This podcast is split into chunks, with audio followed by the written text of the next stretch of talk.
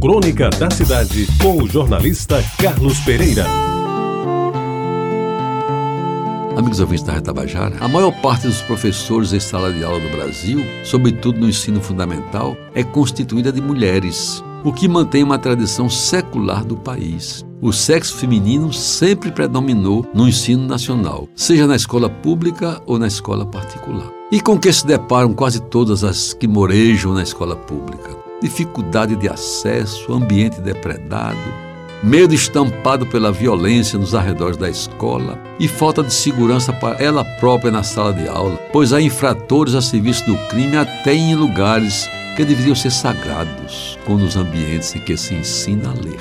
Tem de enfrentar também a falta de cadernos, de livros e de outros materiais requisitados para o aprendizado, além das dificuldades das crianças jovens e adultos que chegam cansados, depauperados e às vezes famintos. Tudo isso acrescentado às questões salariais, sempre presentes na vida das professoras.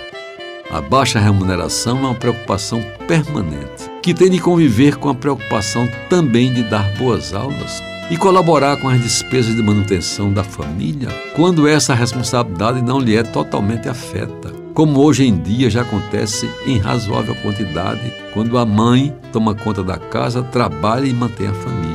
Será que os métodos de ensino que foram abordados durante o curso da faculdade estão de acordo com a realidade encontrada? Como agir ao encarar uma realidade tão dura que nenhuma faculdade ensina? Amigos ouvintes, é dever das professoras buscar soluções para as enormes dificuldades que encontram na escola, reflexo de uma situação econômica e social perversa? Ou cabe a elas somente ensinar o conteúdo programático exigido em cada disciplina?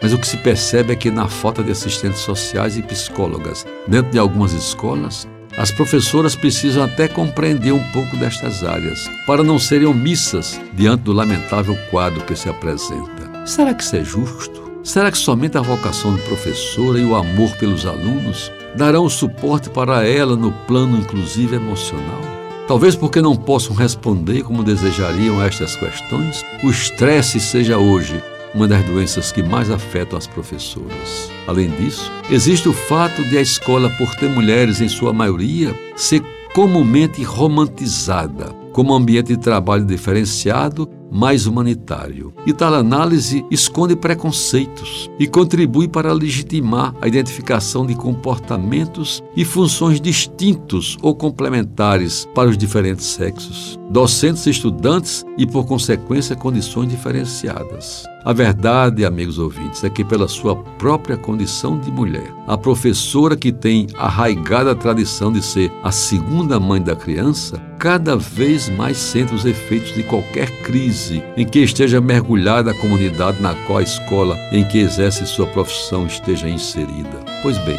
neste breve questionamento, eu rendo justa homenagem a todas as mulheres professoras com quem aprendi muito ao longo desta longa vida. Você ouviu Crônica da Cidade com o jornalista Carlos Pereira.